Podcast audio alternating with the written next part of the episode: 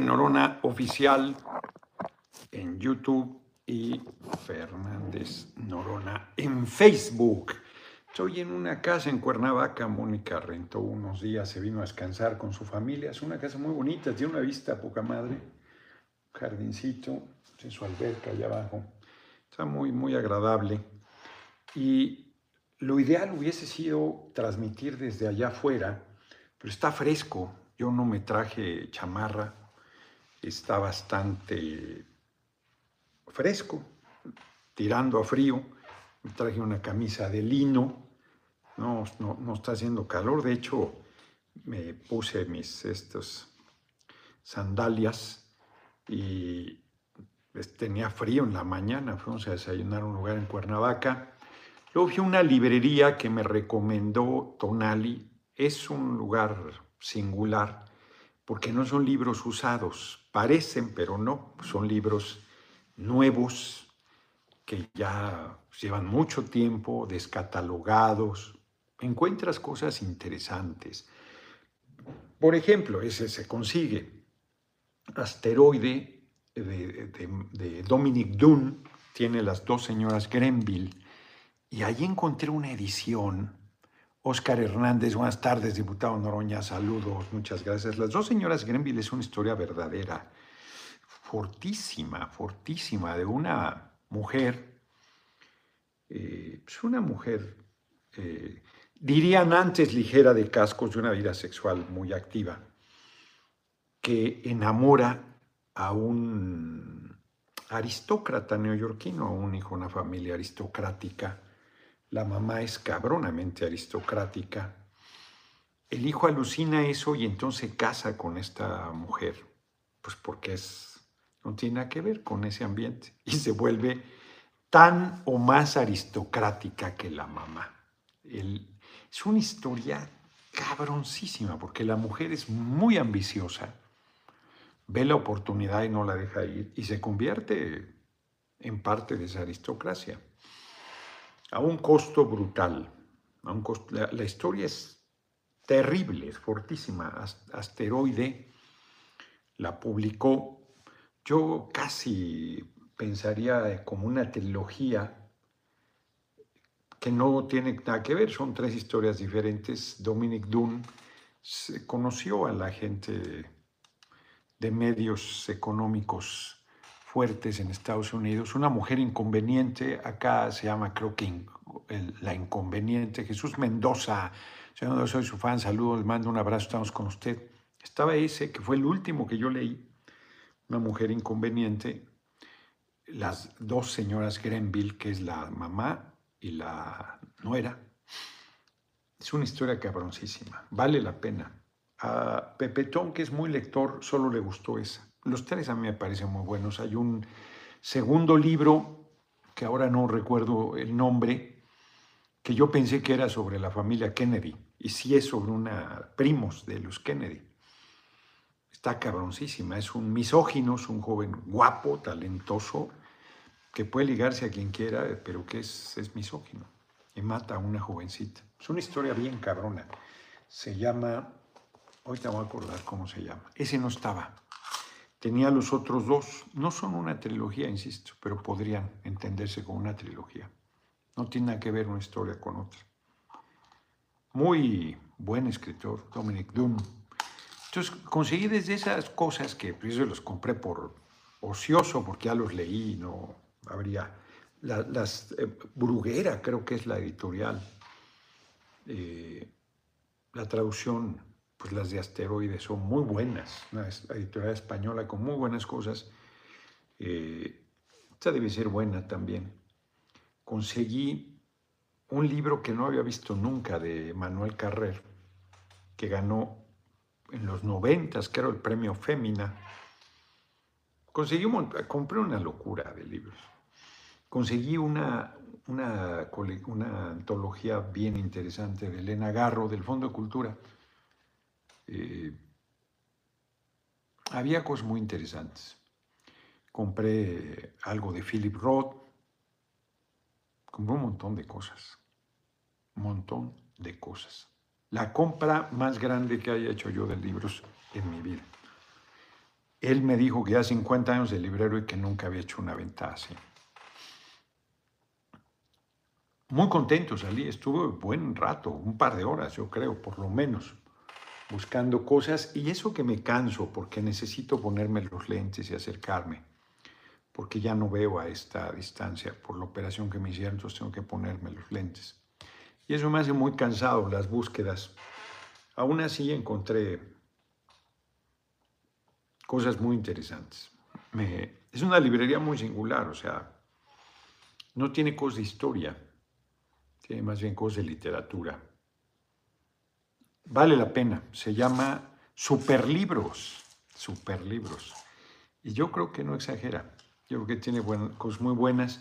Tienes que checar precios porque hay algunos, todos son nuevos. Entonces hay algunos libros que sí se consiguen y que están en mejor precio en librerías. Pero en general hay libros que ya están descatalogados, que no los consigues y que ahí los tienen.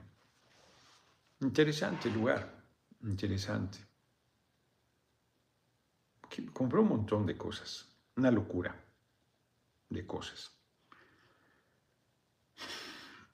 Y luego, pues nos fuimos al City Market, que se creen elegantísimos ahí en Cuernavaca, comprar algunas cosas y luego ya nos vinimos para acá, pero la llanta, eh, la camioneta viene marcando, amaneció muy baja una llanta, le pusimos aire y sigue marcando y pasé al,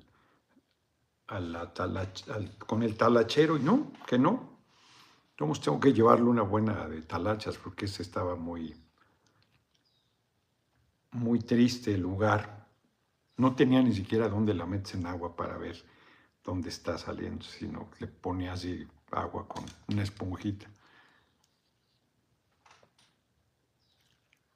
En fin, creo que entró otra cooperacha. Y está muy bonito aquí el, lugar que, que, rentó Jesús Mendoza, ya lo había dicho. Muchas gracias por tu cooperación. Ahí, aquí estaré un rato más, jugaremos dominó un rato y ya nos vamos a Tepoztlán, porque mañana si quisiera ir a la montaña. La vista está espectacular, espectacular, está en una parte alta, entonces está chingón. Qué bonito debe haber sido Cuernavaca.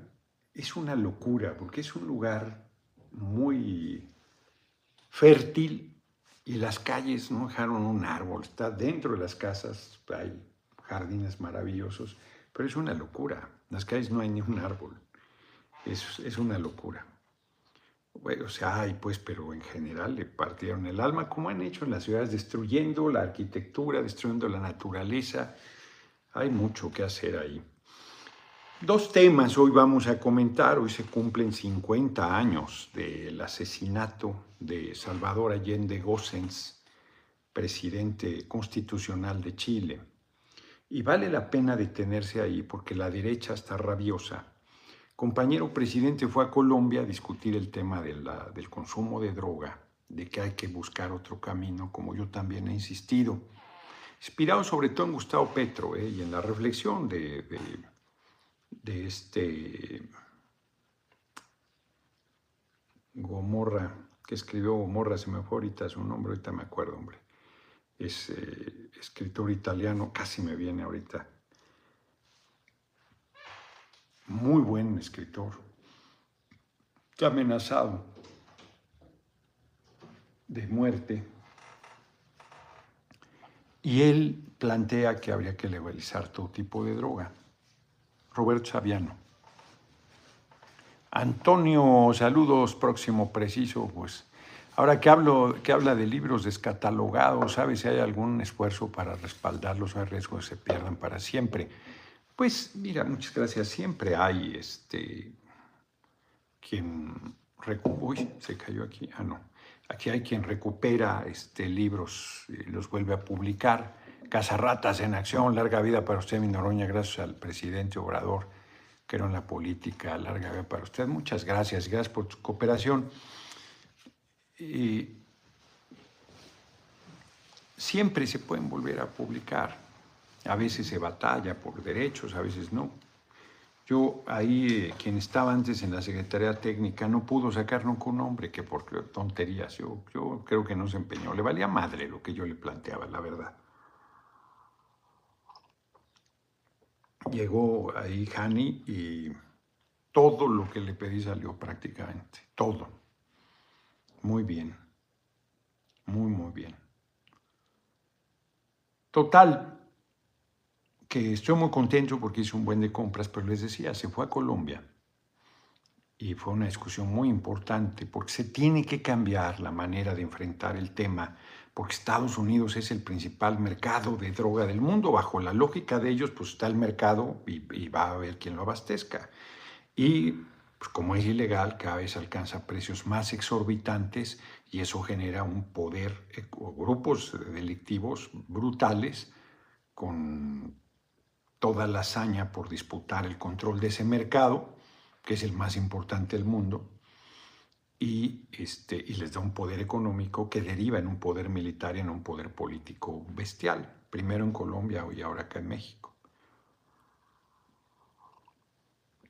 Porque según Sabiano hace algunos años, cinco o seis, no sé, se, o quizás más ya, los cárteles mexicanos ya tenían el 60% del control del tráfico de cocaína, ahora tienen más, seguramente. Y luego con todo lo que ha salido, el fentalino, otras drogas sintéticas terribles, este, es un problema grave. Entonces estuvo bien que en vez de ir al G20, que no sirve para mayor cosa, que China y Rusia no fueron, por cierto, no fue nadie, no fueron. China mandó un mensaje fuerte recibiendo sus ideas a Maduro, presidente Maduro. Y el compañero presidente se fue a esta reunión en Colombia y luego al casi no ha salido fuera del país. Y sale y dice al político extranjero que más admiro, Salvador Allende Gossens. Yo también. Yo cuando estuve la primera vez en el auditorio Salvador Allende, donde en la UDG eh, Salvador Allende, siendo presidente, dijo que un joven que no era revolucionario era una contradicción hasta biológica, me puse a llorar la primera vez que intervine ahí. Un auditorio a la mitad de ella, no ni siquiera estaba a reventar, es un auditorio grande. El puro hecho de estar en el mismo lugar donde estuvo Salvador Allende para mí fue motivo suficiente para que me ganara el sentimiento. Muchas veces oyendo su último discurso, sabe que va a morir y no se le quiebra la voz y alienta al pueblo de, Chile.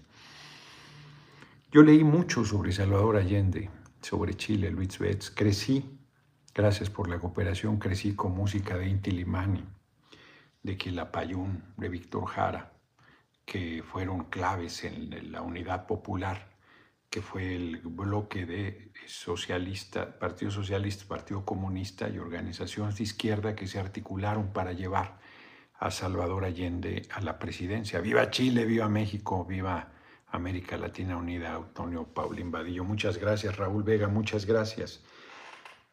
Salvador Allende es el primer socialista que llega por la vía electoral a la presidencia. No hace una revolución armada.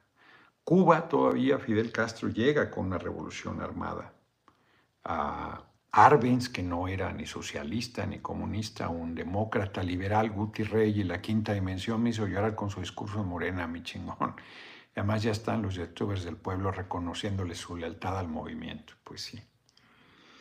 Este, pues esa siempre estuvo ahí. Intrigaban todo el tiempo. No, no me decían, fíjense, digresión voy a regresar a este tema, pero decían que yo que me fuera por, con el PT, que yo no tenía nada que hacer en Morena, que me fuera la chingada, que si quería ser candidato fuera por el PT. Decían esas, esa, arrogancia y esa tontería. Es, es fuerte el tema, es fuerte. Sectarismo. Volviendo a lo de Allende es muy importante, porque Salvador Allende fue cuatro veces candidato a la presidencia, cuatro veces. Socialista asumido siempre, siempre. Tauromania, qué gran discurso de un Moreno, ovación de pie, ovación de pie recibí. Y Yo creo que en la segunda le hicieron fraude, que ganó. No recuerdo los años en que fue candidato a la presidencia, pero la tercera vez no le fue bien. La tercera vez no le fue bien. La primera, pues era la primera, era muy joven. La segunda vez ganó, le hicieron fraude y reconoció. La tercera no le fue bien. Entonces, cuando eh, era presidente del Senado, previo a 1970, presidente del Senado, tenía una larga carrera parlamentaria, y fue muy querido, muy querido. ¿Cómo se puede olvidar las cosas? No? Pues fue borrado por la dictadura de Pinochet. Y él llega por el voto a la presidencia en 1970. A tercios se va a la votación. Él tiene el tercio mayor, gana la presidencia. Y en Chile la constitución decía que si alguien no tenía mayoría, el Congreso designaba y, mayoría absoluta, 50% más uno, no, no había doble vuelta, ninguna cosa de esas, y lo que pasaba muchas veces. Conforme fue haciéndose más eh, fuerte la competencia, fue haciéndose imposible que alguien tuviera mayoría absoluta. En el caso de Allende, primero le regateaban la última candidatura, decían que ya que sí era el más conocido, pero que ya era un cartucho quemado, que no valía la pena, que había que buscar otra opción. Pablo Neruda, el poeta, fue candidato a la presidencia del Partido Comunista de Chile en 1970 y al final declinó. Acordaron apoyar a Salvador Allende, no fue fácil y formaron la Unidad Popular. Hizo una campaña extraordinaria y ganó. Y entonces la derecha y el gobierno de Estados Unidos, como están haciendo con Guatemala ahorita, empezaron a presionar al Congreso chileno para que no reconociera, que, determinara que el segundo lugar iba a la presidencia, lo cual era un atropello. Eh, hubo presiones enormes y al final la democracia cristiana, el equivalente a los paneaguados, se portaron decentes Luis Betts, correctos, pues así debía ser. Y reconocieron que a Allende le correspondía la presidencia, pues él había ganado. Y los tres primeros años, dice el imbécil de Sergio Sarmiento, debo decirlo otra vez, Sergio Sarmiento, igual que el cretino ignorante monstruoso de Cuadri. Mañana debería haber, no sé si va a haber, una sesión solemne en la Cámara de Diputados, debería haber por el 50 aniversario del asesinato de Salvador Allende. Si yo estuviese, habría pedido esa sesión solemne para mañana. Es muy importante, muy importante. Porque ya están, se dijo que había sido un golpe de Estado promovido por Estados Unidos desde la Embajada de Estados Unidos y se negó todo el tiempo. Hoy todos esos expedientes están desclasificados. ¿Qué quiere decir? Que el público los puede, puede acceder a ellos. La biografía de Amorós sobre Salvador Allende ya tuvo acceso a esos documentos y está ahí comprobada. Y hay, yo he leído mucho sobre el tema, bueno, he leído sobre el tema, no mucho, he leído sobre el tema. Y desde mucho tiempo atrás estaba la información, pero ya está ya documentado el golpe Estado. Pues, como está documentado el golpe de Estado en contra de Madero, es parte ya de los libros de historia. Entonces, cuando Sarmiento dice, es que fue muy mal presidente, ¿eso qué tiene que ver con el golpe de Estado? Pendejete. O sea, es como el que dice, es que la violaron porque iba vestida provocativamente. No tienes derecho a tocarle un cabello a una mujer, punto. Aunque salga desnuda, no te está provocando nada. Si un mal gobierno existiera, que no es el caso, no tiene por qué tirarlo el gobierno de Estados Unidos. Que la economía fue un desastre porque promovió el boicot económico a Estados Unidos, porque financió, le metió millones de dólares. Dijo Nixon, está ahí. Les leí en algún momento de qué libro, no lo seguí leyendo, por ahí lo tengo la conversación grabada en la Casa Blanca, en el despacho oval, donde Nixon dice, hay que partirle la madre, así, literal. Hay que hacer llorar a la economía chilena. Eso está documentado, no fue un mal manejo. Le hicieron paro de transportistas, paro con, o sea, y, desde el propio movimiento, así como algunos ahorita están yéndose a la derecha, desde el propio movimiento, dándoselas de radicales. Luis Betts, ¿qué piensa AMLO de usted? Me intriga que no quiera ver lo chingón que usted, claro que lo ve. Primera es que contribuyo, procede el berrinche de Brad, es el segundo tema que voy a tratar, es tema obligado hoy por la declaración que hizo. Pues cada quien tiene derecho a hacer los berrinches que quiera, pero ahorita hablaremos del tema. JMM, buen trabajo, señor, saludos, gracias. Entonces, fue el gobierno, así como con Madero, el gobierno de Estados Unidos complotó porque Madero quiso ponerle 10 centavos por tonelada de petróleo exportado de impuestos al petróleo. De igual manera, Estados Unidos no toleró que Allende nacionalizara el cobre, que es la riqueza más importante que Chile tiene. Y entonces hizo todo para tirarlo. Y lo tiró. Antes del, días antes del golpe, Allende ya había planteado, le asesinaron al secretario, que iba a ser el secretario de la defensa en Estados Unidos. No recuerdo ahorita el nombre del general. Y luego le asesinaron después a, a otro militar nacionalista en Washington con su secretaria, le pusieron una bomba. Hijo, esos nombres los tenía yo aquí, se me acaba de ir. Terrible. Pinochet traicionó como Victoriano Huerta a, Madero. Guti Rey y la quinta dimensión. Se me pasó decirle que algunos youtubers ya están muy gratamente están usando mi declaración. A usted que ya no nos sentiremos huérfanos, ahora que el querido AMLO se retire, habemos papa. Pues sí. Entonces, con Madero fueron terribles, pero ahí la revolución volvió a tomar fuerza y en un año y tres meses duró. Letelier, Letelier, exactamente él fue, al que mataron en Washington, Orlando Letelier. Y Snyder fue el primero. Así es, Federica, muchas gracias. Y a quienes... Y Jorge Iván Núñez y Leticia San Román, muchas gracias. Muchas gracias. Efectivamente, Orlando Letelier y Snyder. Militares asesinados por su lealtad a Chile, no al presidente Allende, a Chile y al pueblo chileno. Como aquí mataron a Madero, a Pino Suárez. Dejaron vivo a Felipe Ángeles. Fue terrible el golpe de Estado en México. Y es lo mismo, es que era, no sabía gobernar. ¿Y eso qué?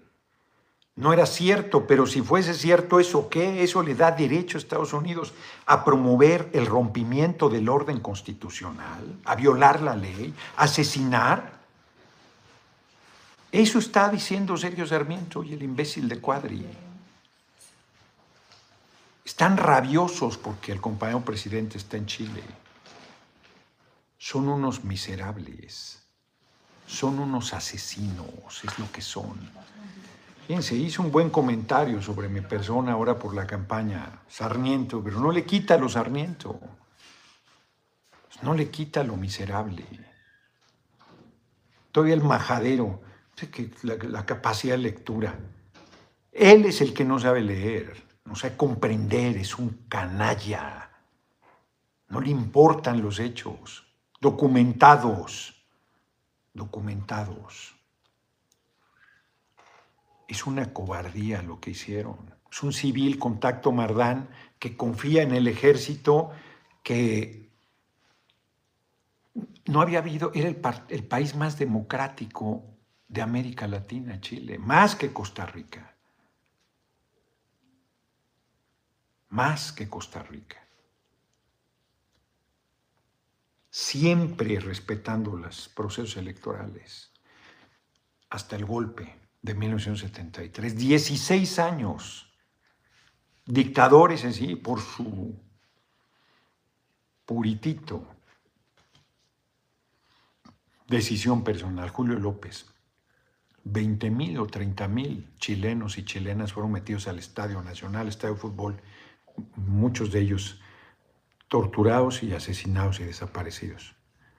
Julio López, saludos, mi estimado compañero, ando un poco triste, me hubiese encantado tenerlo de presidente en esta ocasión, ocasión la segunda con ese, pues ni qué te digo. Adrián Nino, no me toques ese vals, si los de arriba te bloquearon, que disque, disque es con Z, porque el, el teléfono piensa que es de discar, de marcar el disco, eh, pero es disque de, supuestamente es con Z que por no tener experiencia, pues a ganar la experiencia del gabinete, ¿no? Para que Claudia se gane el voto de muchos noroñistas, Noroña debe estar en el equipo de Claudia. Este, bloquearon por culebras.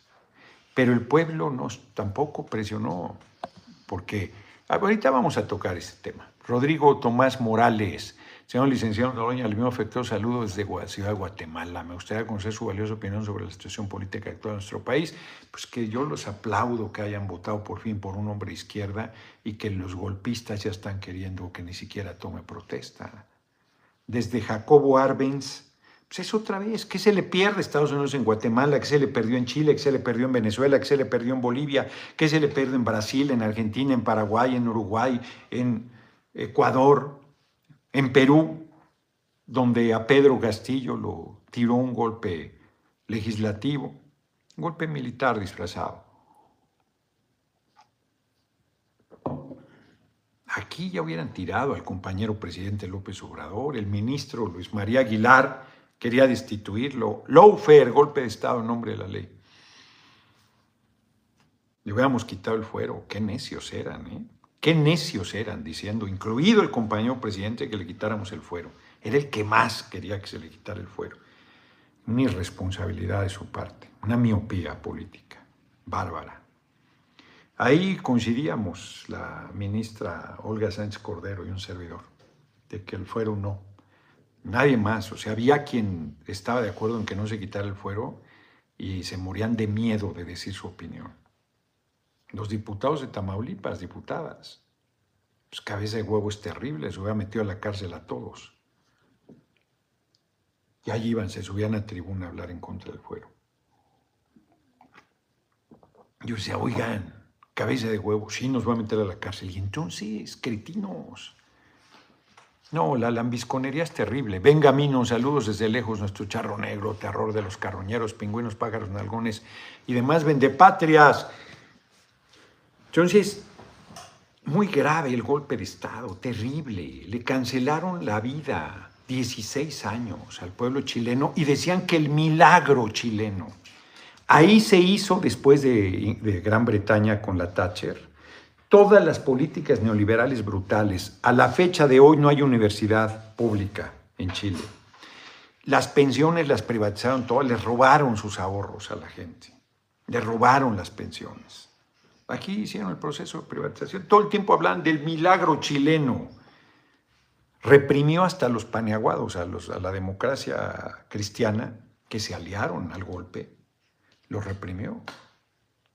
No, no, cuando la perra es brava, hasta los de casa muerde.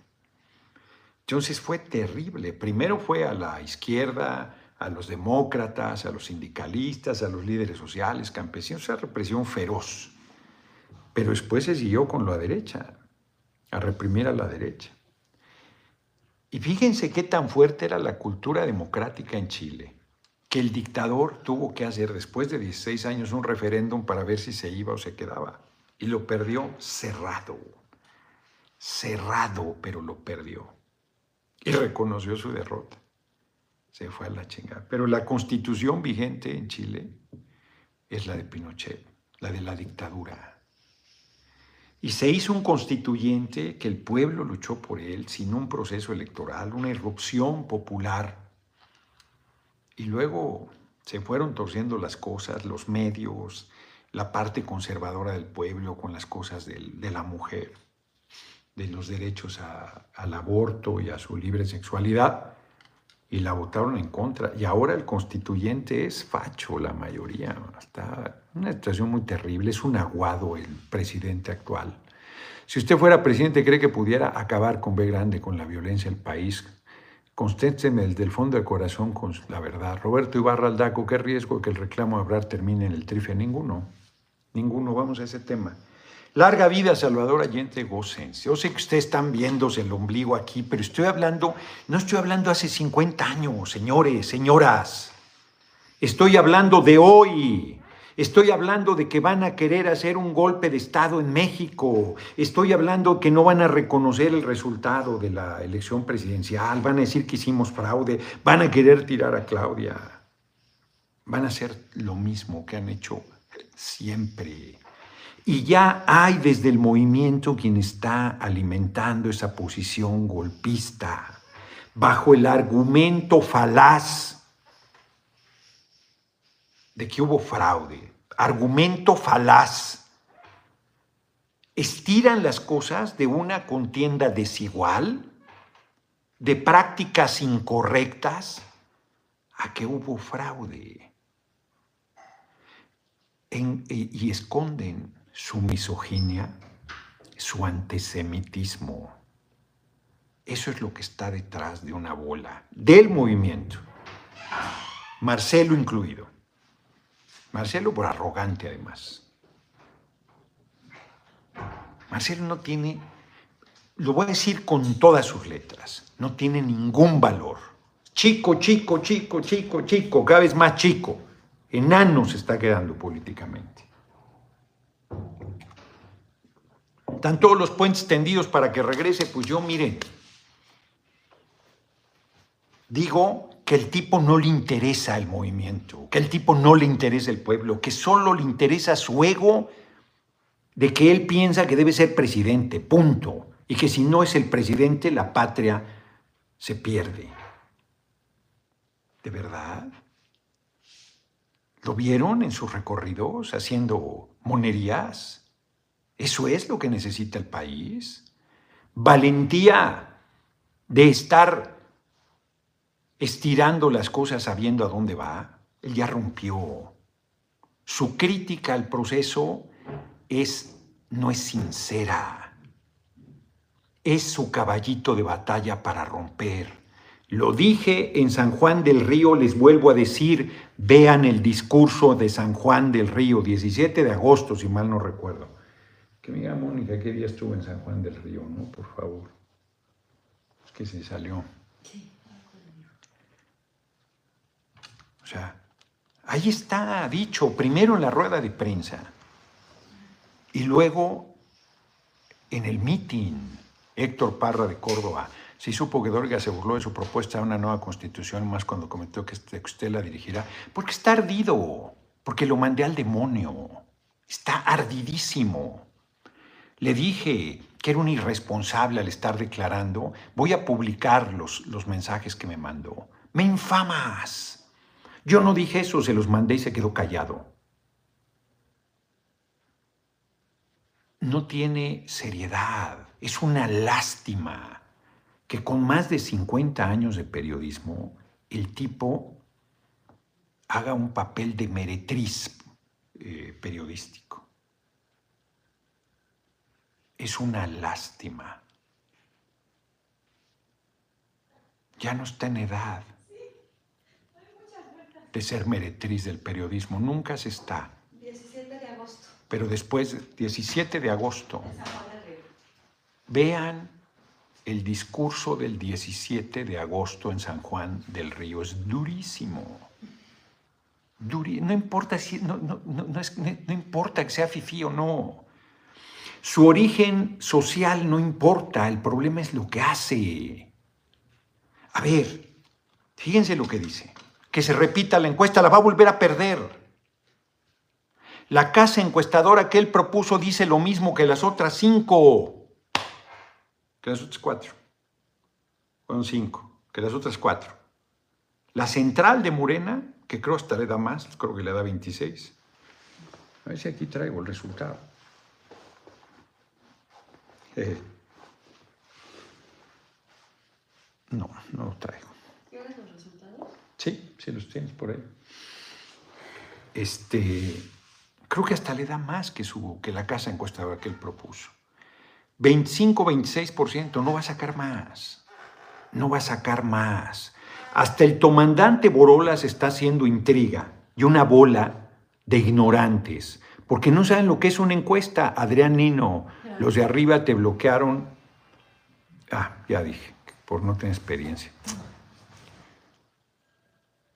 Julio Navarro, larga vida Allende, que aún no inspira al pueblo chileno y, al pueblo de América Latina. Larga vida Noroña, que en la derrota sigue inspirando a la lucha de la unidad. Fíjense, gracias. Ahí están. 25.6 le da la encuesta de Morena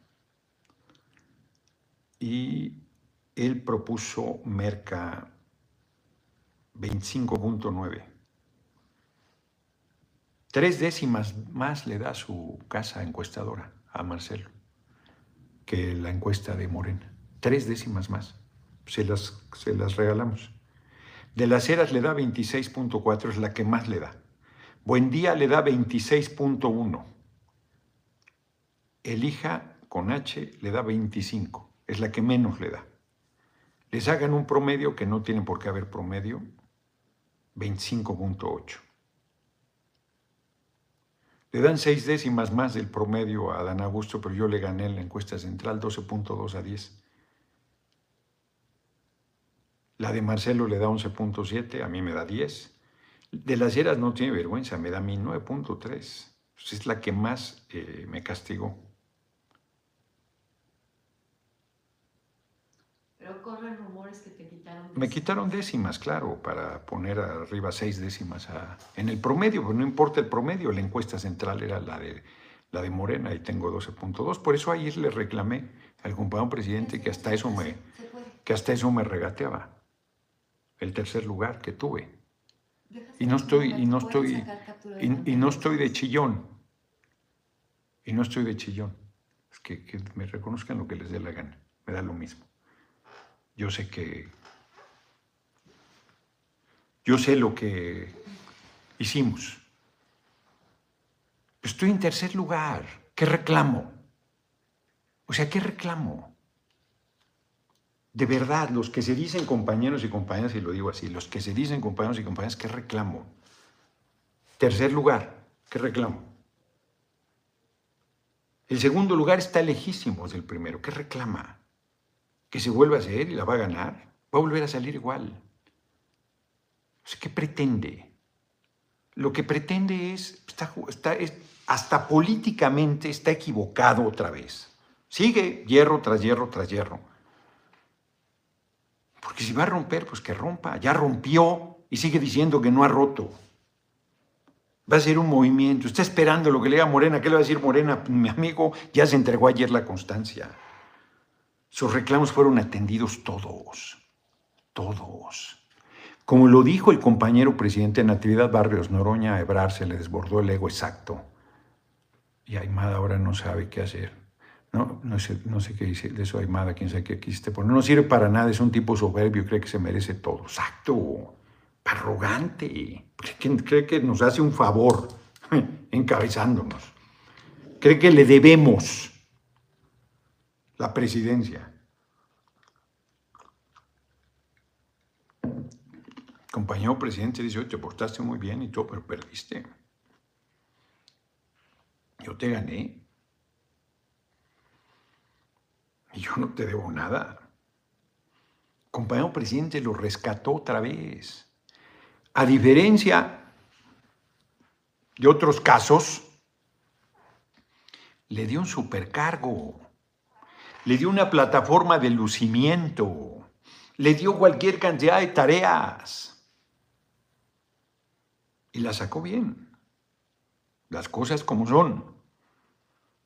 Pero eso no le fue suficiente para que el pueblo lo apoyara, porque no ha ido con el pueblo. Porque ni siquiera del 19 de junio al 27 de agosto fue con el pueblo. Él pensó que por su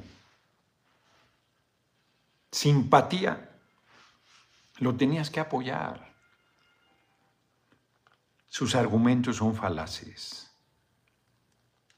No, es que le impusieron. Les ganó. Claudia les ganó, nos ganó. O sea, les pese lo que les pese.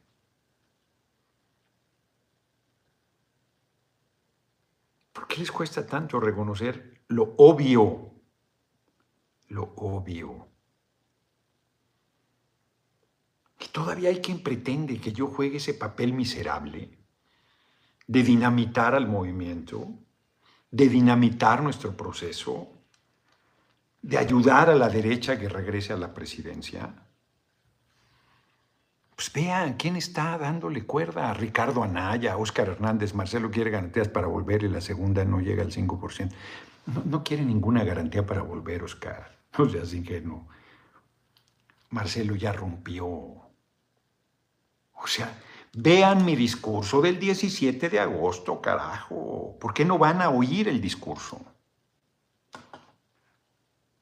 Que parece que los argumentos que les doy ahorita no les entran por la oreja, entonces vean los del 17 de agosto. Juan Luna, en Estados Unidos Marcelo no tiene apoyo por los consulados. En Estados Unidos Marcelo no tiene apoyo con la gente, pero cree que tiene apoyo del gobierno de Estados Unidos. Se tenía que decir y se dijo, ya lo dije. Podría decir una cosa muy fuerte, no la voy a decir. Voy a seguir reservando mi batería dura para el momento necesario. Yo les digo que Marcelo, Marcelo aspirante es un político chiquito chiquito. Miguel Zaragoza, yo siempre dije y sigo diciendo con el charro negro al 100 porque nadie tiene las políticas de Noroña de los demás nada que decir. Fíjense, vuelvo a plantear.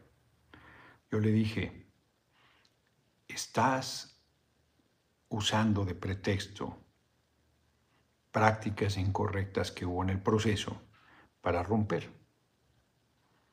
pidió que me expulsen como en el PRI. Hay quien dice que dijo casi pidió. O sea, se hacen los locos. La esencia del tema no cambia nada. Yo no pedí eso.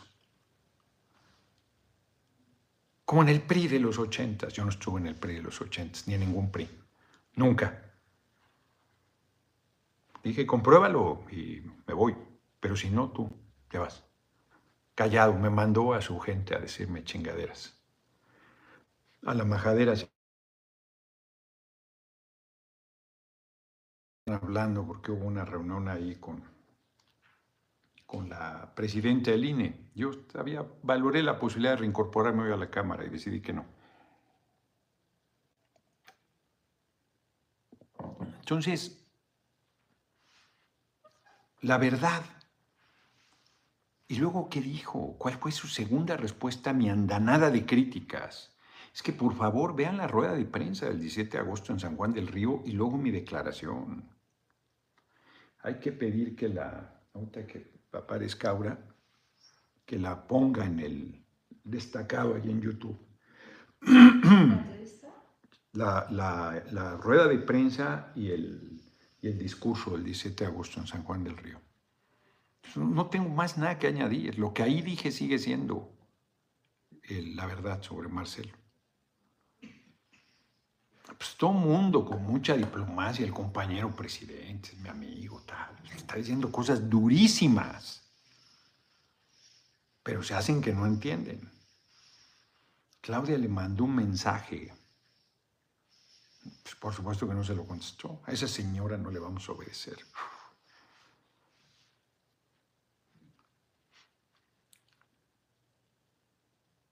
Esa señora le ganó, por más que le pese. O sea, ¿dónde está el fenómeno? O sea, otra vez, o sea, igualito que Mejía. Ahí sí, como la caricatura que hizo, pues creo que fue Hernández.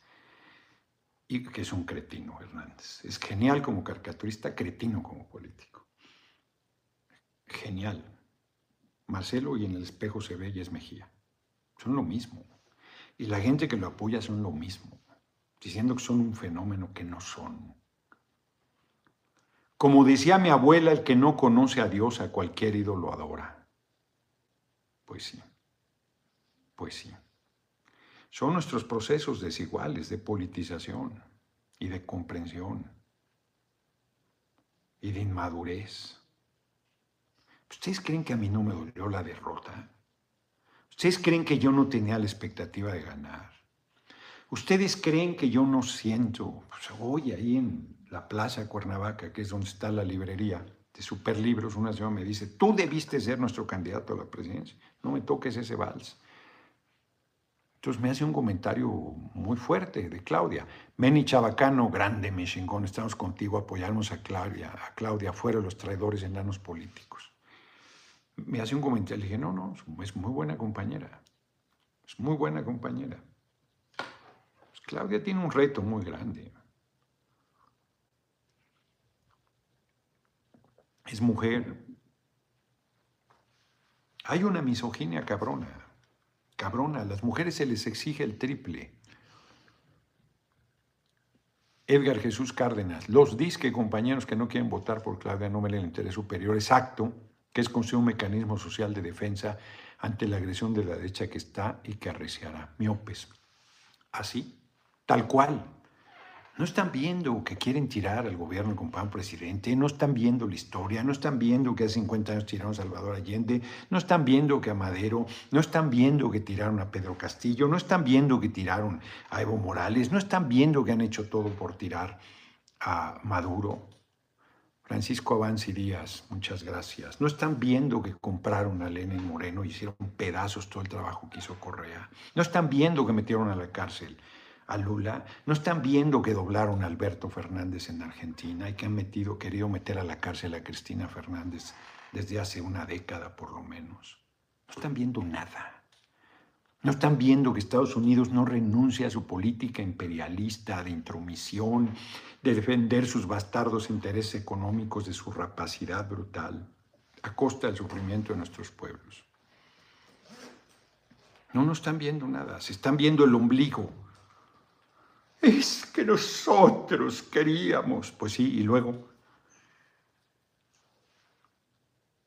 pues no logramos el objetivo, punto. Y por eso vamos a tirar al niño y al el agua y al niño.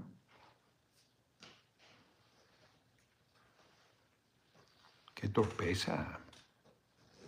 Al CG, muchas gracias por tu cooperación. A Petro lo quieren tirar.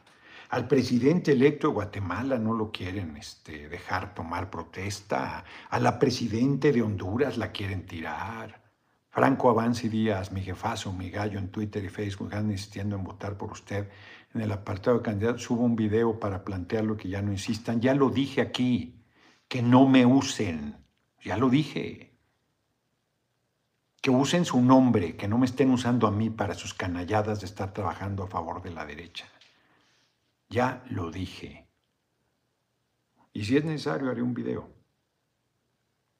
Usen su nombre, no usen el mío. Se dicen compañeros. No lo son. No lo son. Se disfrazan de compañeros. Quien me usa a mí para trabajar a favor de la derecha no es un compañero, no es una compañera. En lo personal pueden hacer lo que quieran, pero no me usen a mí de bandera.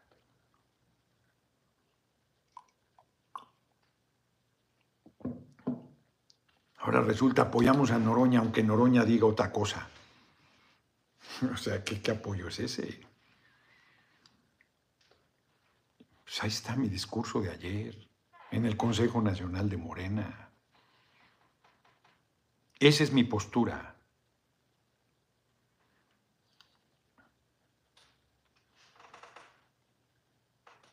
Pues claro que no, hombre, Carlos. Adán Augusto no se va a ir a ningún lado. Pingüino no sé qué va a hacer, es su asunto. A Augusto no se va a ir, no se va a ir. ¿A dónde se va a ir que más valga? No oigan tonterías. De hecho, se ha estado especulando que no es cierto que siempre se quejó todo el proceso Mirna Serna. Eso es falso. Eso es falso. El propio compañero presidente dice lo que me pidió, lo concedimos. Una sola pregunta y que fuera votación, que renunciaran a sus cargos. O sea, cuando él entró al proceso el 19 de junio, él firmó. Él fue y dijo, estoy de acuerdo con los lineamientos. No dijo, oiga, no, yo quiero debate, no, yo no estoy. Marcelo ya se volvió loco, no, hombre, ser político sin querer el Senado, la verdad que muy pocos. Mientras otros se matan por un hueso, otros traicionan. Es que él cree que lo único que merece es la presidencia, que lo demás le queda chico, todo. Todo. Es un arrogante. Pues yo también quiero la presidencia.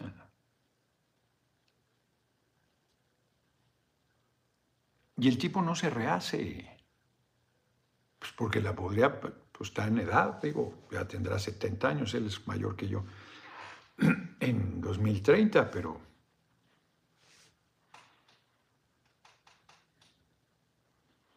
el tipo está mintiendo.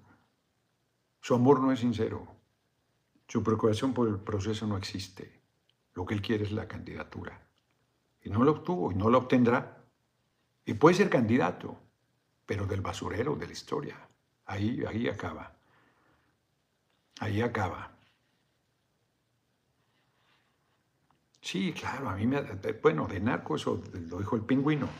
Este, no, fueron terribles, hombre, diciendo que, que yo, que ambicioso, vulgar, que dividía, que no sé qué. Lucy, tengamos paciencia con C.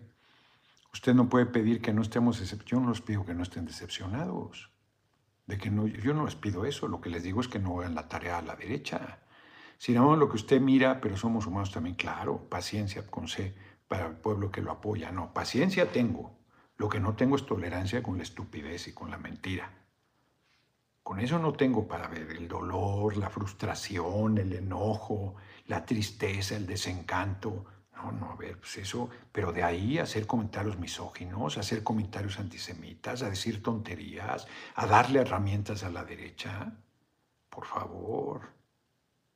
Hay alguien dijo, compañero, dijo, no, no, a ver, yo estoy muy molesto, no me convenzo de votar por Claudia, pero votar por Xochitl bajo ninguna circunstancia. Anular el voto es lo mismo.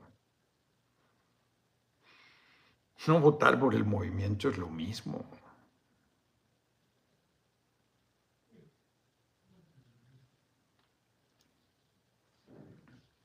...14 de septiembre a las 3, 4 de la tarde, no, a las 12, no, no voy a poder ir a la toma de protesta de Delfina. Salgo eh, a San Antonio. Ahí va a haber una conferencia de prensa el día 14 a las 6 de la tarde. El 15 hay un desayuno con el comité de Morena Austin, o sea que no sé si voy a dormir en Austin o en San Antonio, no sé qué tan lejos está. Nunca he estado en San Antonio, por cierto. Este, a las 12, el 15, hay una conferencia en el Crown Event Center al mediodía y a las 2 hay algo en el Consulado Mexicano. 6.15 asamblea eh, con la gente ya en general, porque las 2 es conferencia de prensa. El 16, conferencia de prensa en Houston, luego a las 3 es la charla, 6.20 hay una reunión en un restaurante. Bueno, esas son las que yo saco la vuelta. Y luego el 17 hay una cosa en el Consulado de México en Dallas que a lo mejor esa no la hago porque el 17 empieza las giras con, con Claudia. Regreso el 18. No, yo creo que me voy a regresar el 17. Yo creo que lo del consulado el 17, eso ya no lo haré en Dallas. Bueno, Mañana tengo una reunión importante, ahí voy a saber cómo está la agenda. Ebrard de por sí no me gustó como gobernó el DF. Yo creo que es un buen gobierno, Víctor Godoy, pero está bien, o sea, hay opiniones. Yo creo que es un buen gobierno. Es un hombre de mucha experiencia, de mucha capacidad, de mucho talento, pero aquí se achicó, se achicó, se achicó. Le ganó la soberbia, la arrogancia, se equivocó, su problema. José Rojas, suficiente con lo de Marcelo, todo el apoyo a Claudia. Sigamos con la transformación. José Rojas, hoy era tema obligado, porque hoy él declaró que pide la nulidad del proceso. Pero efectivamente, la compañera que me dice paciencia, yo pues, que, se, que, se, que se serene todo mundo y tome la decisión que crea conveniente. Ahí también. José Urbina, mi apoyo a Claudia es un reconocimiento por mi lealtad a sus ideales, diputado. Larga vida para usted al movimiento. Muchas gracias. Tails, él dice, yo quiero a AMLO mientras le da puñaladas. Este, Marcelo dices, pues yo creo que sí. Porque, a ver, se habla bien de ti, Calderón, Fox, Anaya, Alejandro Moreno. De modo que un hombre de la experiencia de Marcelo no diga, ay, caray, López Dóriga, Norma Cepagua, Chapus, dicen que usted no es de Morena, pues no, no soy. Y lo ignoran, pero cómo pelean el hueso para Dan, se les olvida que esto es un movimiento. Incluso AMLO no habla de un partido, sino del movimiento. Exacto, hombre. Exacto. Yo les decía que sin mí no ganaban y, y decían que qué arrogante. Pues así está. ¿Qué pasaría que yo dijera, pues yo no, no valido? Uy, pues estaría una crisis del redemonio el movimiento. Terrible, terrible. No, sería gravísimo.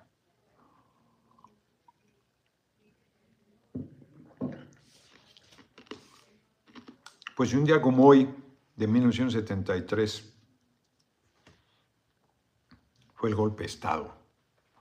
Y un día como hoy del 2001, ya 22 años, ¿cómo se pasa rápido el tiempo? Tiene lugar el atentado contra las Torres Gemelas en Nueva York, que también siempre ha habido una versión insistente de que fue un autoatentado. O sea que fue una parte desde el gobierno de Estados Unidos, de los grupos políticos de derecha, hay inconsistencias y demás, pero de que fue un parteaguas. A partir de eso, de los efectos negativos son las disque medidas de seguridad en los aeropuertos, que son absurdas.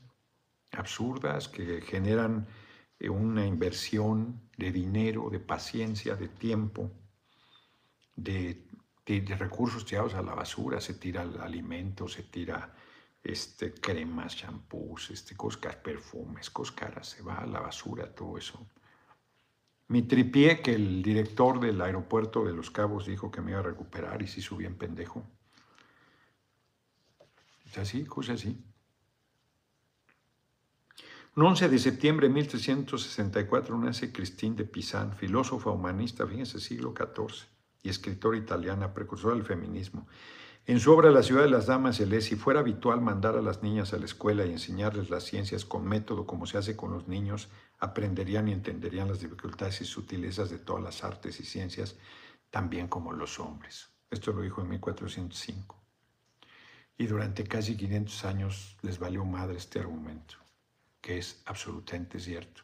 Y hoy todavía hay quien lo sigue pensando que no, y que una mujer no puede encabezar los rumbos del país. Me decía en la mañana Emma, yo con mis maneras también. Me decía Emma, del discurso de ayer, donde yo digo no es tiempo de mujeres, en abstracto.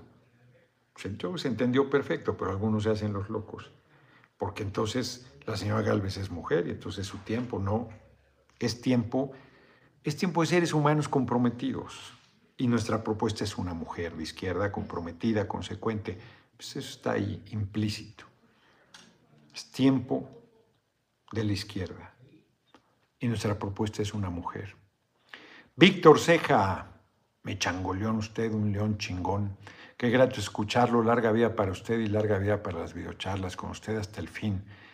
Data, Marcelo vendió su alma a la soberbia, a la avaricia y a la discordia. Fuerte el comentario, pasista. Vendió su alma a la soberbia, a la avaricia y la discordia. Está buenísimo ese comentario. Leonardo Ledesma, ¿qué opina de las supuestas evidencias que mandó Ebrard? O sea, está diciendo mentiras, está planteando tonterías. O sea, ninguna de las inconsistencias que él plantea da para la nulidad del proceso, ninguna. Cinco encuestas, las cinco coinciden, la suya incluida. ¿Está diciendo que su casa encuestadora no sirve? ¿Está diciendo que su casa encuestadora hizo chingaderas? ¿Está diciendo que su casa encuestadora miente? ¿Eso está diciendo? Digo, que nos lo explique. Que nos lo explique, porque estuvo chingue chingue que debería estar su casa encuestadora. Chantajeó para que estuviera su casa encuestadora. Yo le pregunto a Marcelo si dice que su casa encuestadora miente en el resultado que andan tergiversando la explicación de Citlali Hernández. Pues claro que los votos tienen ponderación, aquí lo dije. Efectivamente no vale lo mismo un voto aquí que un voto de una comunidad apartadísima. Por razones de estadística vale más el voto del lugar apartado. La ponderación. Porque no es una votación, es una encuesta. O sea, es que qué duros de cabeza como, como las redes le dicen a los sondeos encuestas. Yo desde un principio les dije, eso no es encuesta, eso es un sondeo. Y la gente dice, aquí no vinieron. Pues claro que no. Son 2.500. Fueron 7.500. Pues que te va a tocar, hombre. Pero de que les haya por meterse en, ese, en esa lógica absurda. O sea, el compañero presidente es un defraudador electoral, es un delincuente electoral, lo que están diciendo. Eso es lo que están diciendo. Porque eso es lo que está diciendo Marcelo. Es lo que lo apoyan. Están diciendo que es un farsante. Y Marcelo es un simple porque se prestó desde un principio a lo que, o sea, si, lo que dice lo sostiene, pues está diciendo que él fue un simplón, porque sabiendo que iba a un proceso de simulación lo convalidó. Yo no fui un proceso de simulación, yo disputé la coordinación en condiciones adversas, muy adversas. No, pues mi movimiento es este, mi movimiento es, Morena, PT y Verde, mi movimiento es este proceso de transformación. Bueno, otra vez, pues oigan mi discurso de ayer, es que no oyen lo que digo. Vuélvanlo a oír y vuélvanlo a oír y vuélvanlo a oír hasta que lo entiendan. Porque parece que no se entiende lo que digo.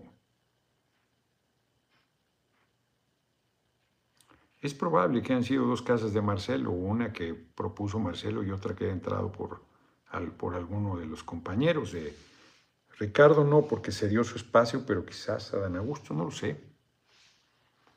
No lo sé. Nos vemos, nos vemos mañana. Nos vemos mañana. Eh, mañana transmito desde el centro, porque voy a una reunión en Iztapalapa a las 7 entonces pediré que me presten un lugarcito ahí de 6 a 7 para transmitir y ya a las 7 atiendo mi reunión. Mañana si llego 6 en punto no me va a pasar lo que la otra vez. Leonardo, me preguntan si me voy a lanzar para el DF. Yo en estas condiciones no participo más. Pues ya Clara trae un montón de dinero, de espectaculares y demás. Entonces, si esas cosas no se revisan y seguimos igual, pues yo no le encuentro sentido. Voy a que otra vez y además este, hacer que un recorrido con las uñas y, y, otra vez estamparte con pared. No, no, no, yo no, yo no pienso este, estar jugando el palo encebado.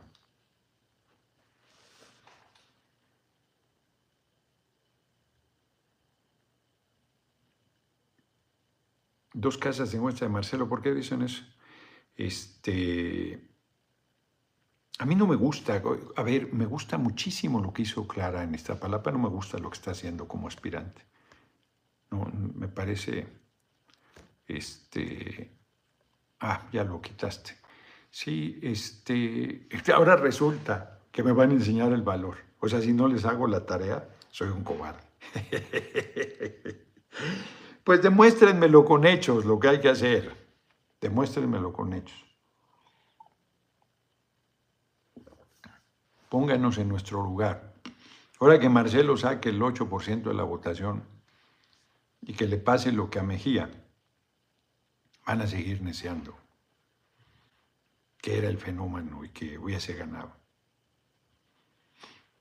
Porque con Mejía igual no han aceptado su torpeza política. No la han aceptado. Son parte de las contradicciones en que nos desenvolvemos. El pueblo tiene un alto nivel de politización y a la vez hay sectores de ese pueblo politizado que están profundamente, pues no acaban de, dar el salto. Pero como lo dije ayer, con eso termino. Quienes nos acompañaron hasta hoy, un abrazo. Les agradezco mucho. Que tengan buen camino. Marcelo incluido. Que tengan buen camino. No puedo terminar porque se cayó la transmisión. El basurero de la historia es muy grande. Ahí cabe, cabe el PRI, cabe el PAN, cabe el PRD, cabe Marcelo y su nuevo movimiento, ahí cabe todo el mundo. Ahí cabe una bola. Fabiola Sandoval, nada es lo que parece si va a ser presidente. Fernández Noroña, presidente del Poder Constituyente de la República. vamos a ver si los convenzo. No, no están muy convencidos, eso vamos a tener que empujar. Vamos a tener que empujar. Nos vemos, nos vemos mañana. Quienes van al basurero ya no se metan acá, hombre. Pues ya sigan su camino. ¿Para qué nos distraen? Ya. Búscale. Pues los quisiéramos aquí, pero pues, a fuerza nada. Cada quien es mayor de edad y es responsable de sus actos. Por eso usen su nombre, no el mío. Llamen a votar por ustedes. Yo voy a votar por mí mismo en la boleta. Ándale, güey, vota por ti mismo. Pero a mí no me anden usando. Yo no soy su limpiador de cara, porque no tienen cara. Usen la suya, no usen la mía. Yo la mía la uso para todo lo que es la lucha en favor del pueblo. Usen la suya. De Abel Pose, ahorita que estoy diciendo, usen la suya. Conseguí dos libros de Abel Pose. Pose, es Abel Pose. No Pose, Abel Pose, el que escribió Cuadernos de Praga sobre el Che en su etapa última más difícil y más negra, más dura. Dos, dos, libros que se ven bien interesantes. En fin, que ojalá me alcance la vida para leer todo lo que tengo. Me hicieron una oferta tentadora a la mujer de la librería. Me dijo, yo te organizo tus libros. Qué tentadora. La voy a llevar a la casa que me haga un presupuesto. Puta, si hace ese pinche milagro, le ponemos un monumento. Nos vemos, aunque es un desmadre, porque hay un buen de libros en Tepoztlán. Un buen. Nos vemos. Ya está muy grande la biblioteca de Tepoztlán, ¿verdad? Sí, también. Está cabrón. Yo creo que ya tenemos unos mil libros ahí también ya. ¿Quién sabe? Quién sabe, dice Emma. Tengo que comprar más, tengo que echarle ganas. No. He, mandado, ya nos tardamos un chingo, ya voy para 10 minutos de más, pero me mandaron uno de Dory, que está en inglés, dice, lo subí a internet. Ya no debo comprar ni un libro. ¡Oh, hay una librería! así estoy yo, cabrón. Igualito. Nomás que Dory no tenía memoria a corto plazo. Y yo sí. Y me hago güey. Nos vemos. Me falta valor, me falta valor para destruir nuestro movimiento, me falta valor para traicionar a la patria y al pueblo. Para eso no se necesita valor, para eso se necesita ser culebra. Adiós, culebras, lléguenle. Los patriotas y las patriotas aquí se quedan. Nos vemos, un abrazo. Ay, no dije, a ver, dos, 1577 también, 2034 likes, 252 dólares con 64 centavos. Muchas gracias.